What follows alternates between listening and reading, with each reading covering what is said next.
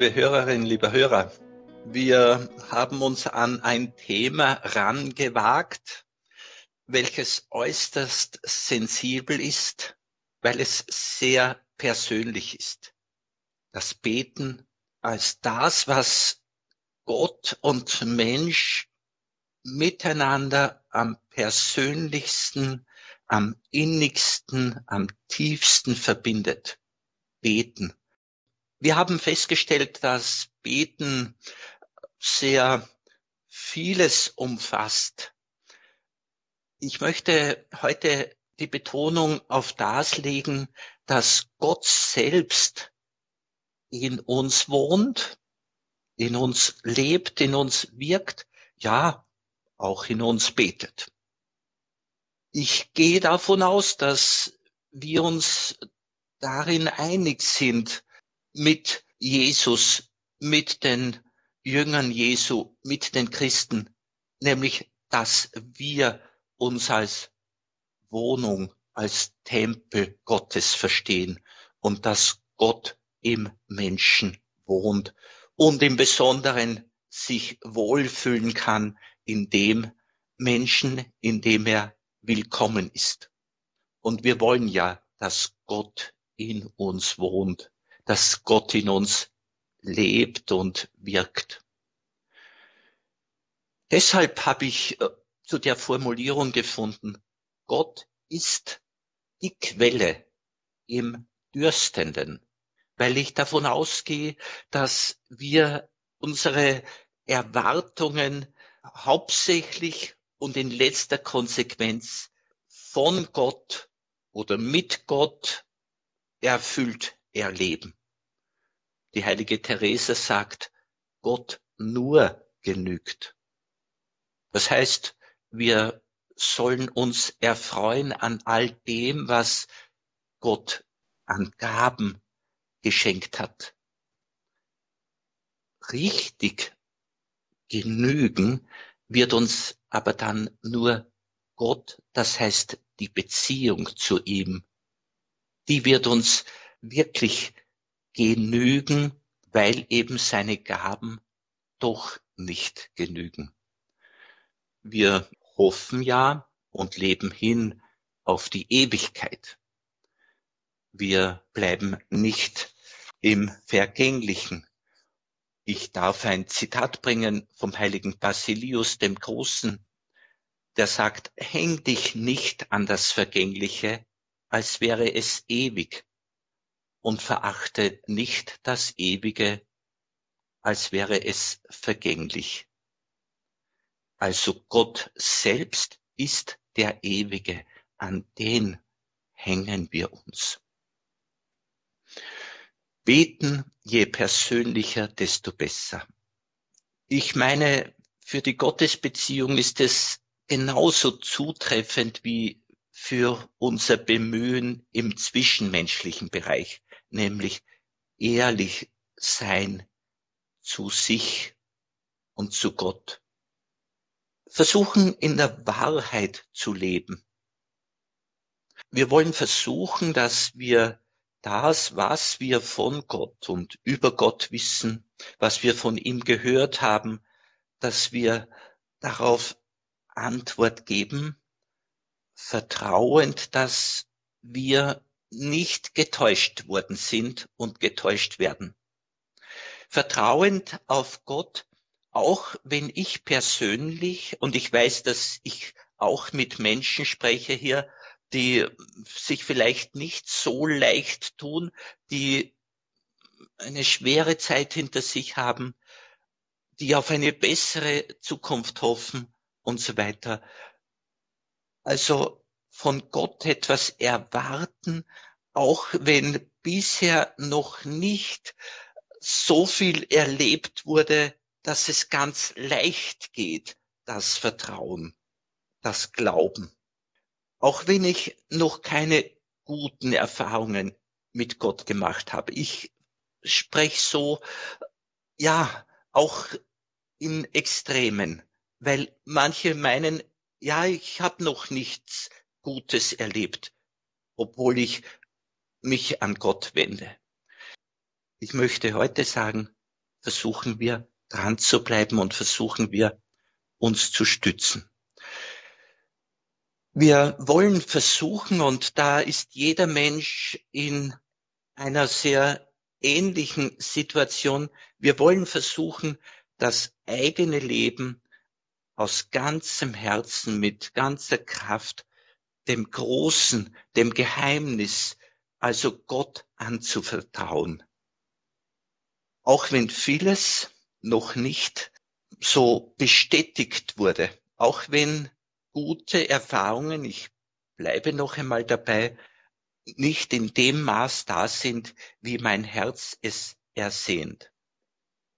Auch wenn ich vieles nicht oder noch nicht verstehe.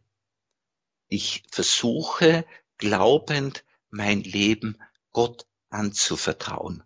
Das ist Beten. Das ist Hingabe. Größeres kann ich nicht tun, als zu sagen, als sagen, Gott, mein Leben gehört dir. Ich möchte es in Gemeinschaft mit dir gestalten. Ich möchte es von dir leiten lassen durch dein Wort, durch deinen Geist. Natürlich ist es auch eine Hilfe, dass ich als Christ versuche mit anderen Christen, mit anderen Gläubigen über meine Gottesbeziehung zu sprechen. Manches wird uns im Gespräch bewusst, manches sagt Gott uns durch einen Mitmenschen. Und ich will das Gute, das mir jetzt möglich ist und wozu Gott mich auch ruft, dass ich es verwirkliche. Ich will das Gute, das ich tun kann, jetzt schon tun. Das wird auch mir gut tun, wenn ich versuche, einem Mitmenschen gegenüber aufmerksam, einfühlsam, engagiert zu sein. Also so abstrakt und so geheimnisvoll Gott für manche auch sein mag, sich ihm anvertrauen, im festen Glauben, er hört mich, er weiß um mich, er versteht mich, er liebt mich. Diese Hinwendung zu Gott einerseits und genauso auch versuchen, sich der eigenen Tiefe zuzuwenden. Also sich ins eigene Herz, in die eigene Seele hinein auszustrecken, in die eigene Tiefe zu gehen und den Kontakt mit sich selbst, mit dem eigenen Wesen zu suchen.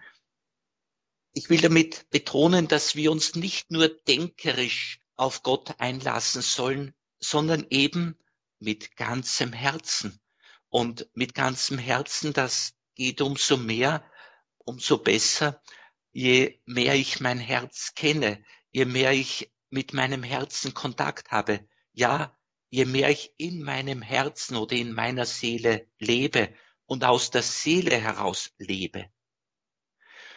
Die eigene Sehnsucht, die Gott mir mitgegeben hat ins Leben. Die Tatsache, dass ich da bin, heißt, ich soll leben. Ich soll leben, auch wenn die Umstände nicht freundlich waren oder sind. Ich soll leben und Gott wird mich unterstützen. Also die Sehnsucht nach Leben niemals loslassen. Die Sehnsucht nach Besserem, also nach größerem Frieden, die Sehnsucht nach Heilsein, die Sehnsucht nach Beziehung, sei es zu einem Menschen, sei es zu Gott, sei es zu sich selbst, niemals loslassen. Und ich weiß, wir stehen als Bittende vor Gott. Und damit wir auch Empfangende werden, ist es gut, tatsächlich unsere Bitten vor Gott auszusprechen. Wir beten um Licht, um den Heiligen Geist, um Einsicht, um Verständnis, um Weisheit für die eigene Seele. Wir bitten aber auch für die Mitmenschen. Und dieses Fürbittgebet wird etwas mit uns selber tun. Ich denke an das Buch Hiob, dieser arme Mann, der so viel durchgemacht hat, der so viel verloren hat und der so viele Fragen gehabt hat in seinem Leiden und der sich von den Freunden nicht verstanden gefühlt hat, der hat am Ende seiner Biografie Glück erfahren. Es heißt, der Herr wendete das Geschick Hiobs, als er für seinen Freund Fürbitte einlegte. Sprich, auch einen anderen im Blick haben, nicht nur das eigene Leben, auch einen Mitmenschen im Blick haben, Fürbitte tun für den anderen, das tut etwas mit uns selbst. Es heißt, und der Herr mehrte den Besitz Hiobs auf das Doppelte. Der Herr segnete die spätere Lebenszeit Hiobs mehr als seine frühere. Er besaß 14.000 Schafe, 6.000 Kamele etc. Und er bekam sieben Söhne und drei Töchter. Dann starb Hiob hochbetagt und satt an Lebenstagen. Satt an Lebenstagen. Das dürfen wir auf das Gesamte unseres Lebens erbitten, dass wir bei allem Loslassen, bei allem Ertragen von nicht erfüllten Wünschen und nicht erfüllten Erwartungen, dass wir sagen, ich habe Leben kennengelernt, ich habe gelebt, ich habe trotz allem, dass ich so vieles entbehren musste, aus der Gottesbeziehung gelebt. Und zum Abschluss der ersten Einheit noch einmal ein Zitat aus der Heiligen Schrift, und zwar aus dem Buch Habakuk, drittes Kapitel. Dieser Prophet lebte in einer schwierigen Zeit. Er hat politisch schlechte Zeiten erlebt. Es war eine sozial sehr arme Zeit. Es war auch Dürre und Hungersnot. Da heißt es so gut gegen Ende des dritten Kapitels, zwar blüht der Feigenbaum nicht, an den Reben ist nichts zu ernten, der Ölbaum bringt keinen Ertrag. Die Kornfelder tragen keine Frucht. Im Pferch sind keine Schafe. Im Stall steht kein Rind mehr. Ich aber will jubeln über den Herrn und mich freuen über Gott, meinen Retter. Gott, der Herr, ist meine Kraft. Liebe Hörerinnen, lieber Hörer, ich wünsche Ihnen aus ganzem Herzen, dass Sie Gott als die Kraft Ihres Lebens kennengelernt haben und immer besser kennenlernen. Während wir Musik hören, haben wir die Möglichkeit, in unser bisheriges Leben hineinzuschauen und eben die Spuren Gottes oder die Spuren der Wirkungen der Gnade in uns aufzuspüren uns daran zu erinnern und jedes kleine Zeichen des Wohlwollens Gottes ernst zu nehmen und in Dankbarkeit zu sagen, ja, es gibt Zeichen, es gibt Inhalte, es gibt Erlebnisse, es gibt Erfahrungen, die mir gut getan haben, die mir gut tun, die mir Hoffnung machen. Gott ist die Quelle im Dürstenden. Ich erlebe mich als dürstend, ich erlebe aber auch Gott als die Quelle in mir.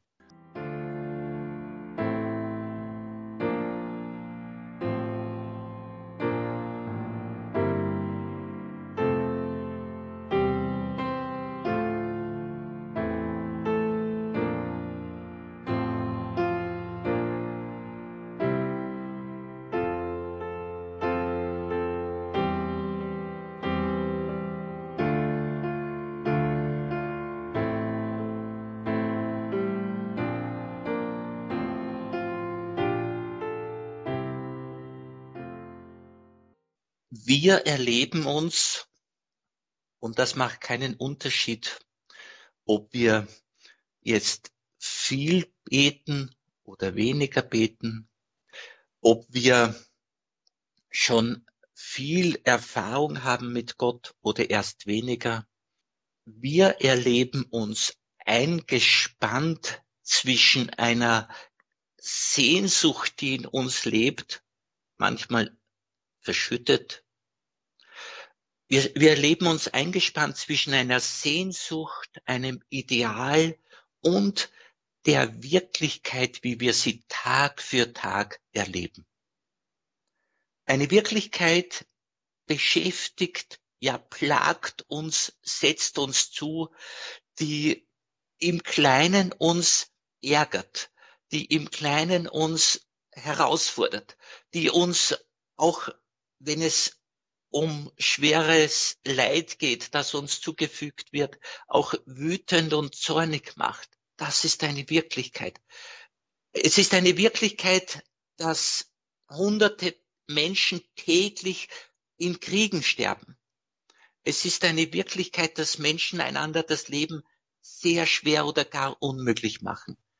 Und manches von dem spüren wir, erleiden wir und macht uns traurig, kann uns sehr schmerzlich erreichen, vor allem wenn es uns auch im engeren Familienkreis oder Freundeskreis betrifft. Also wir leiden ja mit, mit den Menschen. Und wir leiden umso mehr mit, je mehr wir uns sensibel gemacht haben für das eigene Herz, für die Herzen anderer, je mehr Gott selbst uns sensibel gemacht hat. Nochmals, wir sind eingespannt, ob wir wollen oder nicht, zwischen einem Ideal und einer Wirklichkeit, die uns auch wehtut. Wir sind eingespannt zwischen einer Hoffnung, zwischen einer Verheißung, die von Gott kommt und der noch nicht erfüllten Hoffnung und Verheißung. Wir kennen in gewisser Weise das, ja, schon, wir kennen das Heil. Es ist noch nicht vollständig da es ist das Leiden noch so spürbar. Liebe Hörerinnen, liebe Hörer, es kann sein, dass Sie, dass ich, dass wir in manchen Bereichen oder in vielen Bereichen alles ganz richtig, alles recht machen und sozusagen ganz im Willen Gottes leben und trotzdem sind wir persönlich Leidende weil vielleicht andere uns Leid zufügen. Wir sind auch Mitleidende mit anderen, die da leiden. Wir leiden mit mit Menschen, die vielleicht gar nicht daran denken, dass wir an sie denken, dass wir für sie beten, dass uns deren Leid auch betrifft. Wir gehören alle zusammen in der Menschheitsfamilie in gewisser Weise sind wir schon als Menschheitsfamilie ein Leib.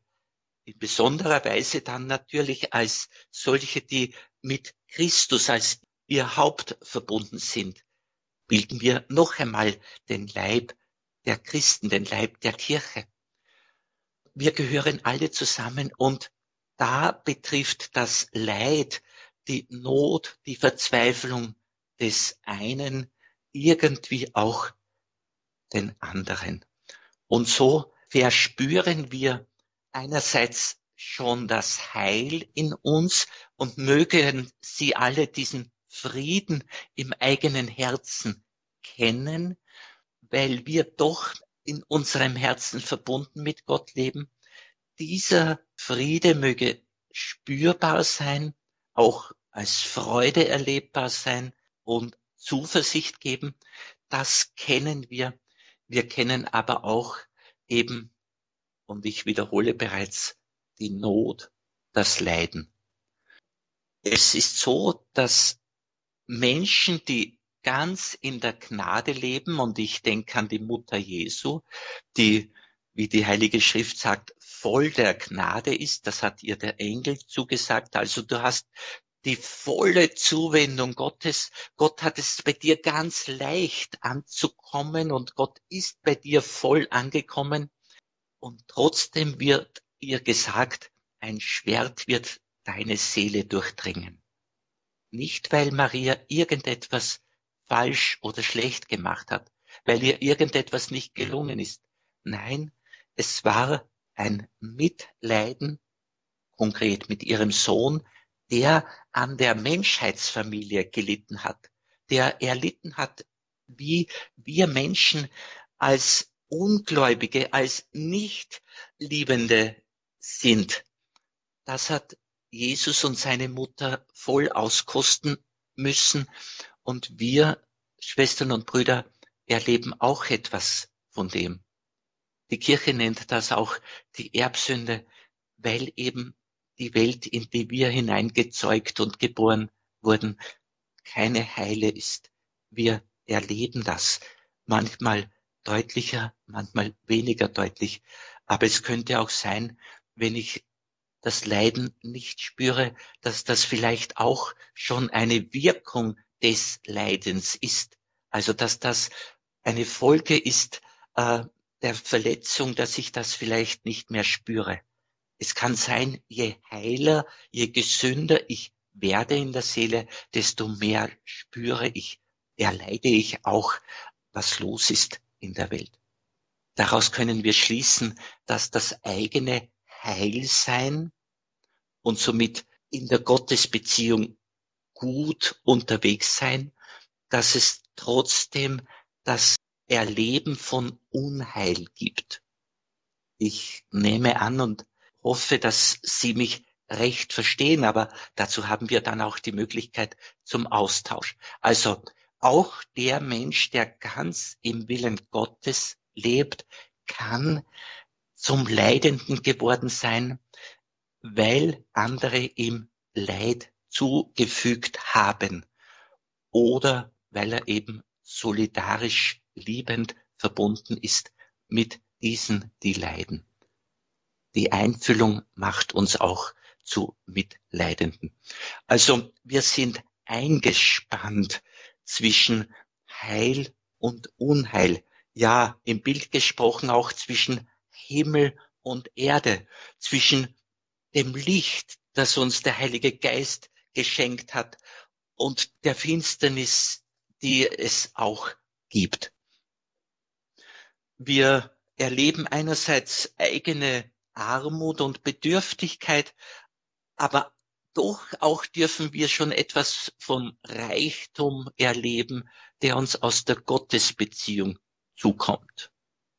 Oder wir erleben uns eingespannt auch zwischen den harten Bedingungen der Mitwelt, die wie ein Weizenfeld ist, in welchem auch Unkraut groß wird. Also das ist ein Bild, das auch Jesus verwendet. Das Unkraut kann mitten dabei sein, auch unter dem Weizen, wie es Jesus sagt. Wir sollen irgendwie versuchen, genau unter den Bedingungen selbst gut zu gedeihen. Wäre das Unkraut eine große Katastrophe, die das eigene Wachstum verhindert, die das eigene Leben beeinträchtigt, hätte Jesus nicht gesagt, lass das Unkraut neben dem Weizen wachsen. Es ist nicht deine Aufgabe jetzt, das Unkraut in der Nachbarschaft zu beseitigen. Schau, dass du groß wirst und gute Früchte bringst, der Herr selbst wird dann, wenn es Zeit ist, dafür sorgen, dass in der Ewigkeit nur gute Ernte sein wird. So sind wir eingespannt und das bleiben wir und unser Beten wird uns einerseits tiefer hineinführen in die Gottesbeziehung, andererseits aber auch dazu drängen, uns den Menschen zuzuwenden die Liebe in uns lässt uns zu den Menschen gehen und wenigstens für sie beten, wenigstens für sie wohlwollend zu denken und eben vor Gott einzutreten. Diese Spannung, von der ich gesprochen habe, ist vergleichbar mit einer Seite eines Musikinstrumentes. Nur wenn die Seite sich einspannen lässt, kann sie auch einen Wohlklang hervorbringen.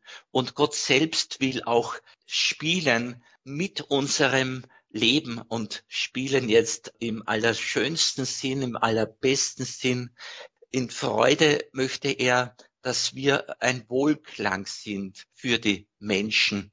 Oder ein anderes Bild aus der Welt der Musik. Wenn wir uns vergleichen wollen mit einer Orgel, dann darf Gott der sein, der auf dieser Orgel spielt. Er ist der große Meister und das Schöne ist, wenn ein großer Meister auf der Orgel spielt, dann wird etwas doch Schönes hervorkommen, auch wenn die Orgel selbst vielleicht ein bisschen renovierungsbedürftig ist oder kleine Störungen hat. Also im Wesentlichen wird deutlich werden, hier spielt ein großer Meister auf der Orgel. Und so dürfen wir unser Leben verstehen. Wir wollen Gott in unserem Leben Herr sein lassen, Gott sein lassen, er unser Schöpfer, er unser Erlöser, er der Heilige Geist, der uns tröstet und leitet, der durch uns wirkt. Also Gott ist der Herr unseres Lebens. Und dann wird unser Leben auch ein gesegnetes Leben sein und ein Segen für die Mitmenschen. Beten ist nichts anderes als diese Bereitschaftserklärung, Herr, du darfst, du sollst Herr sein in meinem Leben, du sollst mein Leben gestalten dürfen, du sollst mein Leben erfüllen, ja, du sollst durch mein Leben wirken. Und im Petrusbrief lesen wir, wer rede, rede mit Worten, die Gott ihm gibt. Wer diene, diene aus der Kraft, die Gott ihm gibt. So wird Gott in allem verherrlicht. Und unser Leben soll Verherrlichung Gottes sein. Ich lade Sie ein, liebe Hörerinnen, lieber Hörer, dass Sie ganz mutig und ganz frei mit Ihren Beiträgen sich melden.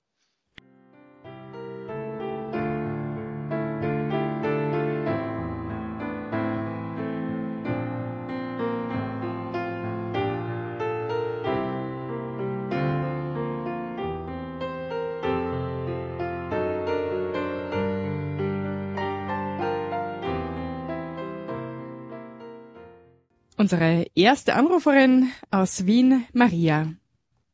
Ja, grüße Gott, Pater Paul. Grüß Gott, Maria. Ich habe eine ganz wichtige Frage und ganz was Aktuelles ja. im, im religiösen Leben und zwar betreffend des Gebetes. Es heißt, wir sollen nicht plappern wie die Heiden. Das verstehe ich. Und dass das ähm, persönliche Gebet ein gelungenes Gebet dieses Mal ist, ist es auch deshalb, weil das keine formulierten Worte sind. Also ich muss, wenn ich jetzt dem Herrn vom Allerheiligsten etwas erzähle, das ist so, wie ich jetzt mit Ihnen spreche, ja? Hm. So, ja. aber die Mutter Gottes will, dass wir jeden Tag den Rosenkranz beten. Es sind bestimmte Pflichtgebete. Und jetzt kommt's. Natürlich bemühe ich mich, den Rosenkranz zu beten. Aber sobald ich anfange, was da alles hochkommt, das mit dem Abgeben, das funktioniert bei mir nicht. Dann kommt wieder was anderes. Und da möchte ich Sie jetzt fragen, wie ist das wirklich zu verstehen, das Plappern? Ist das nicht ein Plappern dann bei mir, wenn ich den Rosenkranz beten, bete den Engel des Herrn, dann überlege ich schon wegen dem Kochen und das und jenes. Ich meine, es ist nicht immer so, ja. Es, ja das möchte ja. ich auch gleich dazu sagen. Ja. Ich darf ein bisschen eben so, wie ich mit Gott spreche, spreche jetzt auch mit Ihnen. also so wie ich mit Gott spreche, versuche ich auch jetzt mit Ihnen zu sprechen. Ja. Wenn die Gottesmutter Ihnen sagt, Sie sollen den Rosenkranz beten, dann reden Sie gleich mit ihr und sagen Sie, ja, aber ich habe so viele andere Themen, die mich so sehr beschäftigen.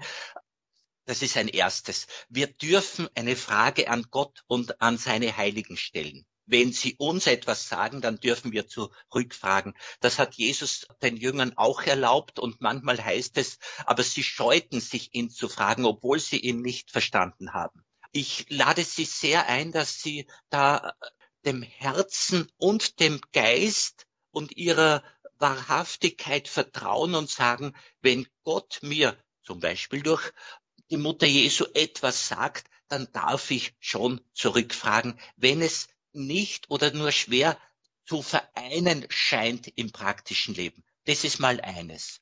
Ein zweites, vorformulierte Gebete bieten uns einen Rahmen, in welchem wir uns betend bewegen, einem Rahmen, in welchem wir aber auch unsere ganz persönlichen, individuellen, eigenen Themen unterbringen können und sollen. Verstehe, damit ja. wir eben nicht vorbei beten an unserer eigenen Wirklichkeit, an unserer eigenen Situation. Und das mhm. wäre das Gefährliche, äh, dass ich meine, ich müsste eine Liste von Gebeten abarbeiten und dann müsste aber Gott schon reagieren und der Krieg müsste beendet sein, der Familienfriede hergestellt sein und mein Lebensglück einigermaßen sich äh, abzeichnen das geht in einem technischen Beruf, wo ich sage, ich habe diese Liste abgearbeitet und dann funktioniert das Gerät vielleicht. Aber in Beziehungen ist es nicht so. Und in der mhm. Gottesbeziehung schon gar nicht. Das wäre die Gefahr, dass wir die Beziehung zu Gott zu technisch, zu mechanisch, zu legalistisch sehen und Jesus hat es ja kritisieren müssen, aber schon vor ihm die Propheten im Namen Gottes mussten sie sagen, Ihr ehrt mich mit den Lippen, aber euer Herz ist weit weg. Und wenn unser Herz jetzt Fragen aufwirft, wenn unser Herz Themen hat, wenn unser Herz unglücklich ist, dann ist es mal naheliegend, dass ich sage, lieber Gott, da gibt es ein sehr naheliegendes Thema, das muss ich mit dir jetzt gemeinsam anschauen. Mhm. Ist das ein bisschen okay. Hilfe? Ja, schon. Jetzt, das ist was Praktisches. Ich werde versuchen, das so umzusetzen, weil dann ja. bin ich oft mutlos und gebe dann auf. Vielen ja. Dank, vergelt's ja. Gott. Und alles ja, Liebe. und ich darf Frau Maria noch dazu sagen, die Gottesmutter sagt uns einfach, tut, was Jesus euch sagt. Sie sagt ja nichts Neues. Also äh, wie bei der Hochzeit zu Kana. Tut, was er euch sagt, haltet euch nach dem. Und ich darf noch dazu sagen, wir müssen dem lieben Gott einfach die Chance geben, zu uns zu sprechen. Und vielleicht wäre die Gottesmutter einverstanden, wenn wir nur die Hälfte des Rosenkranzes beten und dafür die andere Zeithälfte uns in der Heiligen Schrift über Jesus informieren. Also, dass Jesus zu uns sprechen kann durch die Evangelien oder durch die Wirkungen in der jungen Kirche, in der Apostelgeschichte. Also Gott zu uns sprechen lassen, wäre auch vielleicht im Sinne der Gottesmutter. Dankeschön. Gefällt mir, ja, dieser Tipp. Vergelt's Gott. Unsere nächste Anruferin aus Tirol, Veronika. Ja, grüß Gott, Pater Paul. Grüß Gott. Ich bin ein bisschen krank im Moment und meine Stimme ist nicht gut. Mhm. Aber Sie ja. haben die Mutter Gottes angesprochen, dass ihr Herz schwer durchbohren wird. Und da beschäftigt mich schon länger eine Frage. Es heißt, der Himmel ist, im Himmel ist keine Träne und kein Schmerz mehr. Ist die Mutter. Gottes da ausgenommen, weil die sieht ja die Kriege, das Elend von den Menschen. Ja, ja. Es ja. ist eine gute Frage, Frau Veronika. Das berührt auch die Frage, wie geht es Jesus jetzt, heute?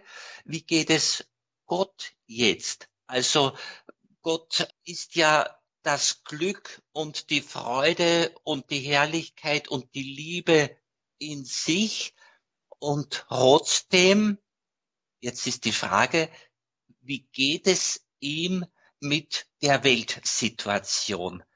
Und ich meine, dass das, was Gott begonnen hat in der Menschwerdung seines Sohnes, nämlich ein Mitleiden mit uns, dass dieses Mitleiden weitergeht bis ans Ende der Tage, wenn es kein Leiden mehr gibt. Das heißt, irgendeine Art von Mitleiden Leiden gibt es noch, obwohl die Gottesbeziehung und somit irgendwie auch das Glück schon vollkommen ist.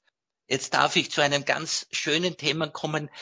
Je mehr ich selbst in der Liebe und in der Freude lebe, und ich habe es ja indirekt schon gesagt, desto mehr spüre ich auch, wo jemand nicht in der Liebe, nicht in der Freude, nicht im Lebensglück ist. Da gibt es Solidarität und Mitfühlen. Und wenn ich es jetzt noch einmal anders sagen darf, je mehr ich jetzt in der Freude und in der Liebe und im, bleibe ich beim Wort Glück, lebe, umso fähiger bin ich, anderen beizustehen, hier in dieser Welt. Gut, aber Ihre Frage, Frau Veronika, richtet sich, wie geht's der Gottesmutter heute, wenn ich sie richtig verstehe? Ja. Und ich meine, sie leidet und trägt mit vom Himmel her, so wie alle Heiligen und alle uns vorangegangenen, die bei Gott sind. Sie sind einerseits ganz in der Freude Gottes, aber auch bei uns und haben Mitgefühl mit uns. Aber es ist nicht mehr ein Leid, das sie zerbrechen lässt, das sie verzweifeln lässt. Es ist ein Leiden, in dem auch die Hoffnung mit dabei ist. Und ein bisschen erinnert es mich an die Stelle, das möchte ich jetzt abschließend sagen, wo Jesus sagt, geht zu den Menschen und wünscht ihnen Frieden. Und wenn dort ein Mann des Friedens, ein Mensch des Friedens wohnt, wird der Friede zu ihm kommen. Andernfalls, wenn der keinen Frieden will, wird der Friede zu euch zurückkehren. Das heißt, ihr selbst könnt in Frieden bleiben, auch wenn die Mitwelt diesen Frieden nicht will und nicht haben kann oder nicht haben möchte und so weiter.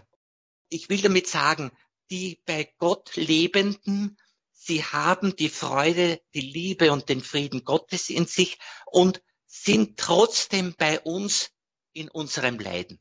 Ist das für Sie so? Äh, ja, das haben Sie mir ganz schön erklärt. Mein vielen Dank. Vielen Dankeschön, Dank Veronika. und Gottes Segen. Danke und alles. Gute für Ihre Stimme. Gell? Ja, danke. Wiederhören. Bitte. Wiederhören. Unsere nächste Anruferin aus Niederösterreich, Martha. Grüß Gott. Grüß Gott. Grüß Grüß Gott, Martha. Gott. Ich glaube, bevor man, man kann nicht beten, wenn man nicht glaubt. Mhm, Und da habe ich einmal ein Problem gehabt. Ich habe nicht recht geglaubt, dass die Gottesmutter mit Leib, mit dem Leib in den Himmel aufgenommen wurde. Das konnte Mhm. ich mir nicht vorstellen, dass ein, ein, ein Körper im, im rein geistlichen Bereich Ja, steht. ja. Kann ich mir Mhm. nicht vorstellen. Aber dann ist etwas vorgefallen und seitdem glaube ich, und ich, ich habe es manchen schon erzählt, aber die haben immer nur gelächelt und, No. und mir nicht geglaubt. Und so möchte ich Ihnen das Wollen Sie- erzählen. Ja. Wollen Sie es Äh, kurz erzählen? Ganz kurz, ja. so dass wir es Ja. verstehen, ja? Äh, meine Bitte. Mutter ist im Spital gestorben und wir zehn Geschwister sind zu spät gekommen. Und das hat mich sehr bedrückt. Und dann sind wir nach Hause und ich war in meinem Zimmer und äh, habe noch geweint und habe mir das Bett aufgeschlagen. Und plötzlich habe ich das Gefühl gehabt, meine Mutter steht vor der Tür. Und ich dachte, das gibt es doch nicht, sie ist doch gestorben. Und ich drehte mich um und tatsächlich habe ich sie durch die Holztür gesehen, ganz in weiß. Und immer hat sie mit der Hand nach der Türklinge gegriffen und ich war starr vor, ich habe einen Schock gehabt und ich habe mir nur gedacht, wenn sie jetzt hereinkommt, dann trifft mich der Schlag und ich kann gleich mit ihr mitgehen. Und so habe ich eigentlich jetzt den Glauben, dass auch die Gottesmutter mit dem Leib in den Himmel aufgefahren ist. Ja, ich kann dem, was Sie äh, geschildert haben, etwas abgewinnen und möchte Ihnen Mut machen. Halten Sie persönlich fest an diesem persönlichen Erleben, nämlich an dieser Begegnung mit Ihrer Mutter, die zum Herrn heimgegangen ist. Und ich denke an ein Wort des heiligen Augustinus, der nämlich sagt, wer heimkehrt zum Vater, bleibt in der Familie. Das ist das eine. Und ähnliches, wie Sie geschildert haben, ist mir auch vom heiligen Don Bosco bekannt, aber das kann ich jetzt nicht darlegen im Detail. Also das ist nicht eine ganz ungewöhnliche oder unmögliche Sache, dass jemand, der zum Herrn vorangegangen ist, sich auch als gegenwärtig sozusagen erfahrbar macht. Und ich darf jetzt auf die Gottesmutter zurückkommen, auf die Mutter Jesu, nämlich die Kirche feiert, dass sie als erste in die Herrlichkeit des Sohnes aufgenommen wurde. Und was heißt in der Herrlichkeit des Sohnes? Jesus ist auf Erden den Jüngern erschienen, leibhaftig, aber, und das ist jetzt das Besondere, in einem verklärten Leib. Das heißt, leibhaftig einerseits, aber nicht in dieser ganz traditionellen Gestalt, die wir jetzt kennen, in dieser Materie, wie wir sie jetzt kennen. Das müssen wir Gott überlassen, diese Umgestaltung, diese Umformung, diese Transformation in den Himmel hinein, wie das genau aussieht. Aber der Mensch wird als vollkommener Mensch, als leibhaftig sozusagen, aber mit einem vergeistigten Leib im Himmel sein. Und das glauben wir auch von der Mutter Jesu und wir glauben ja auch an die Auferstehung des Leibes. Ich möchte Ihnen Mut machen und auch danken für das Zeugnis, nämlich äh, Sie haben zum Ausdruck gebracht, dass aus Ihrer persönlichen Erfahrung heraus Sie an die Gemeinschaft glauben können mit denen, die bereits im Himmel sind. Das ist Jesus, das ist die Mutter Jesu, das sind tausende Heilige, Millionen Heilige und das ist auch ihre vorangegangene Mutter.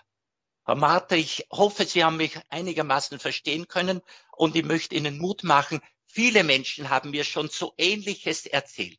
Es besteht Gemeinschaft zwischen denen, die bei Jesus leben und uns. Dankeschön. Wir haben noch eine Hörerin in der Leitung aus Oberösterreich. Grüß Gott. Grüß Gott. Grüß Gott. Ich bin Maria aus Österreich. Ich habe eine Frage. Und zwar tue ich ganz gern Rosenkranzbärten, wirklich gern, ich auch mit Radio ja. Maria mitbeten. Und einmal Sehr hat schön. uns auch unser Priester gesagt, ähm, der, was wir damals gehabt haben, beim Betten ist es halt so, so wertvoll, so wichtig, dass man sich ein bisschen wo anholen kann, wenn man es allein nicht ganz schafft. Und da denken wir, beim Rosenkranzbetten ist das auch so gut. Aber dann ja. ist man halt einmal wieder nicht so konzentriert. Und dann habe ich mir jetzt so recht gemacht, dass ich sage, wenn ich anfange, Mutter Gottes, du weißt alles, was ich denke und was, wie ich bin. Und ich möchte so gern Rosenkranz beten. Aber alles, was mir dann nebenbei so geschwind einfällt und bei mir mir eh, das gebe ich da halt gleich dazu. Dann gehört halt das ja. auch dazu. Hat das einen Sinn oder bin ich da wenig dumm? Na, das sind sie überhaupt nicht dumm, das sind sie weise, sehr weise. Und zwar gefällt mir, sie haben gleich mit der Mutter Gottes da eine kleine Vereinbarung getroffen. Nämlich das alles, mein ganzes Leben, was mich so beschäftigt und so, das gebe ich auch gleich dir. Das ist genau das, was der Sinn des Betens ist die Mutter Gottes bringt es zu Jesus und wir gehen an der Hand der Mutter Gottes zu Jesus. Und der Herr Pfarrer hat ganz richtig gesagt, es ist gut, wenn wir uns wo anhalten können. Das ist auch der Sinn der sogenannten Formelgebete oder natürlich liturgische Gebete in der Heiligen Messe. Und immer wenn wir auch das Stundengebet beten, Psalmen und so weiter. Wir lassen uns da auch etwas sagen und wir sprechen mit mit diesen Worten. Also das finde ich wunderschön, wie sie es praktizieren.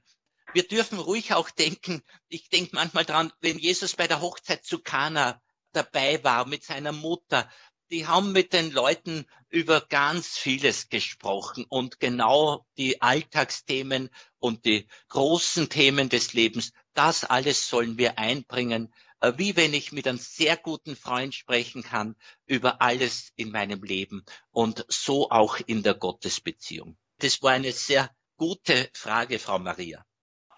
Ich sage dann, wer die Mutter Gottes nimmt, nimmt, sagt er, sie nimmt uns an der Hand beim Betten. Ich sage, wir nehmen an der Hand und alle Schutzengel helfen mir so viel, dass ich, was ich beten kann, was ich gut beten kann und was ich schlecht bete, das müsst ihr, müsst ihr machen. Aber jo. ich will, so sage ich halt einfach. Ja, genau. Und ich, ich würde sagen, das Wörtchen schlecht können's löschen beim Beten. Also äh, sie tun nicht schlecht beten, glaube ich. Das ist allweil ein gutes Beten, wenn's ehrlich ist, wenn's aus dem Herzen kommt. Das ist es. Wir, wir beten so, wie wir können und das aber ehrlich, wie ich ganz am Anfang heute gesagt habe, äh, wahrhaftig und in Liebe und voll Glauben. Und Frau Maria, Sie haben mir einfach auch den besten Hinweis gegeben zu einem Schlussgedanken, den ich jetzt am Ende dieser Sendung Ihnen mitgeben möchte. Nämlich, ich möchte Ihnen den Rat geben und diesen Herzenswunsch von mir mitgeben, dass all Ihr Denken über Gott oder auch das Denken an Gott zu einem Gespräch, zu einem Reden mit Gott wird, zu einem Dialog mit Gott.